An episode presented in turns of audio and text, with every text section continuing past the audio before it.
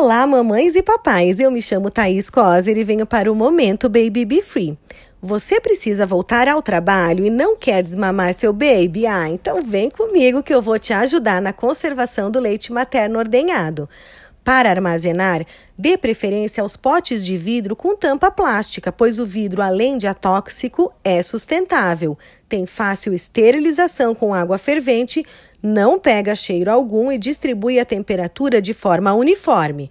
Agora, se você optar por potes plásticos, verifique se eles são livres de bisfenol, que é uma substância tóxica para o organismo.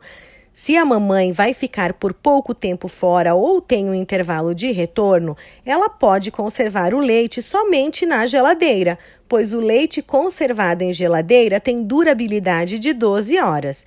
Agora, se a mamãe fica longos períodos fora de casa e tem a necessidade de estocar o leite, a forma correta é no freezer, pois a durabilidade aumenta para 15 dias.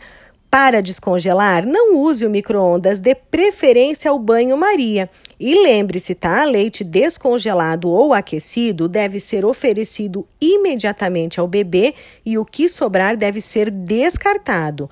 Nunca guarde resíduos da mamada anterior para emendar na próxima, hein?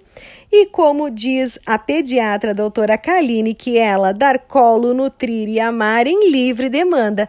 E aí, gostou da dica? Para mais delas, acesse o nosso blog no www.babybefree.com.br e aproveita e espia na rede social babybefree.oficial. Um beijo!